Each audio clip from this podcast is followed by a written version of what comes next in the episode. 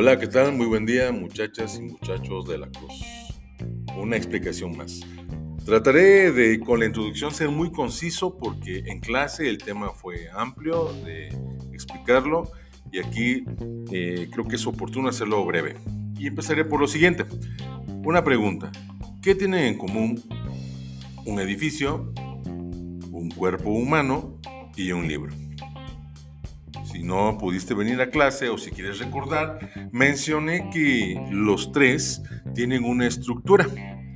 En el edificio pues son las vigas, ¿verdad? Y las columnas que sostienen todo el edificio, los pisos, los muros, las personas. En el cuerpo humano pues es su estructura ósea, es decir, sus huesos, que sostienen los músculos y órganos y demás.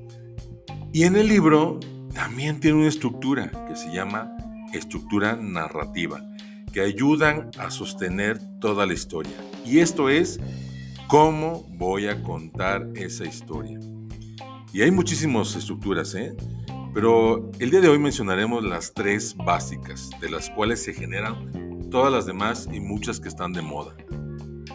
Número uno, la estructura lineal. En esta se describen los hechos como sucedieron cronológicamente, es decir, lo primero, lo segundo, lo tercero y así sucesivamente hasta lo final.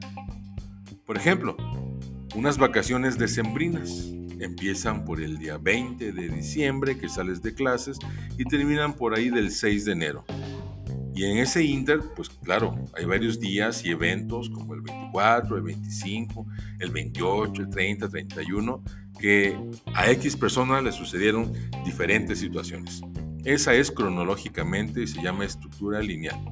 La número dos, estructura no lineal. Voy a tomar el mismo ejemplo de las vacaciones decembrinas. Puedes volver a contar lo que te pasaron en esas vacaciones, pero tú vas a elegir no el principio. Tú puedes empezar por el día 27, el 28, el día primero, luego te vas al 24, luego te vas al 20, luego al día 2, luego al día 6 y terminas a lo mejor en el día 25, que es el día de Navidad. Es decir, no cuentas las mismas situaciones, pero no en un orden cronológico, sino de una manera alternada. Tú decides, aparentemente caótico, pero no, simplemente es anacrónica, es decir, no respeta un tiempo. Pero de todas maneras me cuentas lo que pasó eh, en esas vacaciones. Ahora bien, el número 3 es la estructura circular. En esta inicia en un punto y termina exactamente en el mismo punto. Por ejemplo, puede empezar la historia de alguien que cuenta las vacaciones de diciembre mientras está en la cena de Nochebuena, el 24, y recuerda todo lo que hizo, las aventuras, lo que dijo, a dónde fue a vacacionar, lo que comió, lo que bebió, si fue al cine o no, y termina nuevamente al final, exactamente en la cena del 24 de diciembre. Es decir, recorrió un círculo y terminó donde empezó. Así de sencillo, muchachos. Pues bien, el ejercicio que van a hacer el día de hoy es muy interesante.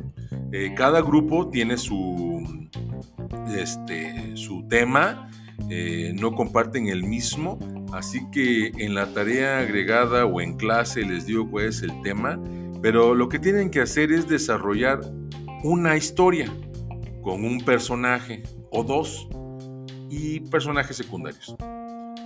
Y esta historia con los mismos personajes la vas a hacer o la vas a practicar con las tres estructuras básicas que te acabo de explicar. Lineal, no lineal y circular. A fuerza es un hecho que tiene que cambiar. Una es más dinámica, una es más impredecible, otra es más predecible y la otra es más suave, como un viaje. Eh, se, pone, se ocurre álgida en un momento muy emocionante y regresa nuevamente al punto donde empezó. ¿Va? Tienes un PDF que puedes checar, consultar, donde con peras y manzanas te explico. Y este y el punto es redactar tres historias de, manera diferente, que realmente es, la, es la misma, ¿de acuerdo? Es media cuartilla de cada una de las estructuras, media cuartilla mínimo. Recuerden que en mi clase no hay máximo, Si requieres para contar y ser más explícito tres cuartos de cuartilla, casi la cuartilla, no importa. Con mucho gusto te recibo tu trabajo. Lo mínimo es media cuartilla. Te recuerdo que es con tinta azul y tinta verde porque se trata de escritura creativa. Espero que hayamos entendido. Eh, consulta el PDF porque esta es la base de otras estructuras narrativas un poco más complicadas, ligeramente más complicadas. Espero que te haya parecido fácil y muy básico para que puedas la próxima clase de la próxima semana entender las siguientes eh, derivados de estructura. ¿De acuerdo? Bueno, que tengas buena escritura y buen día.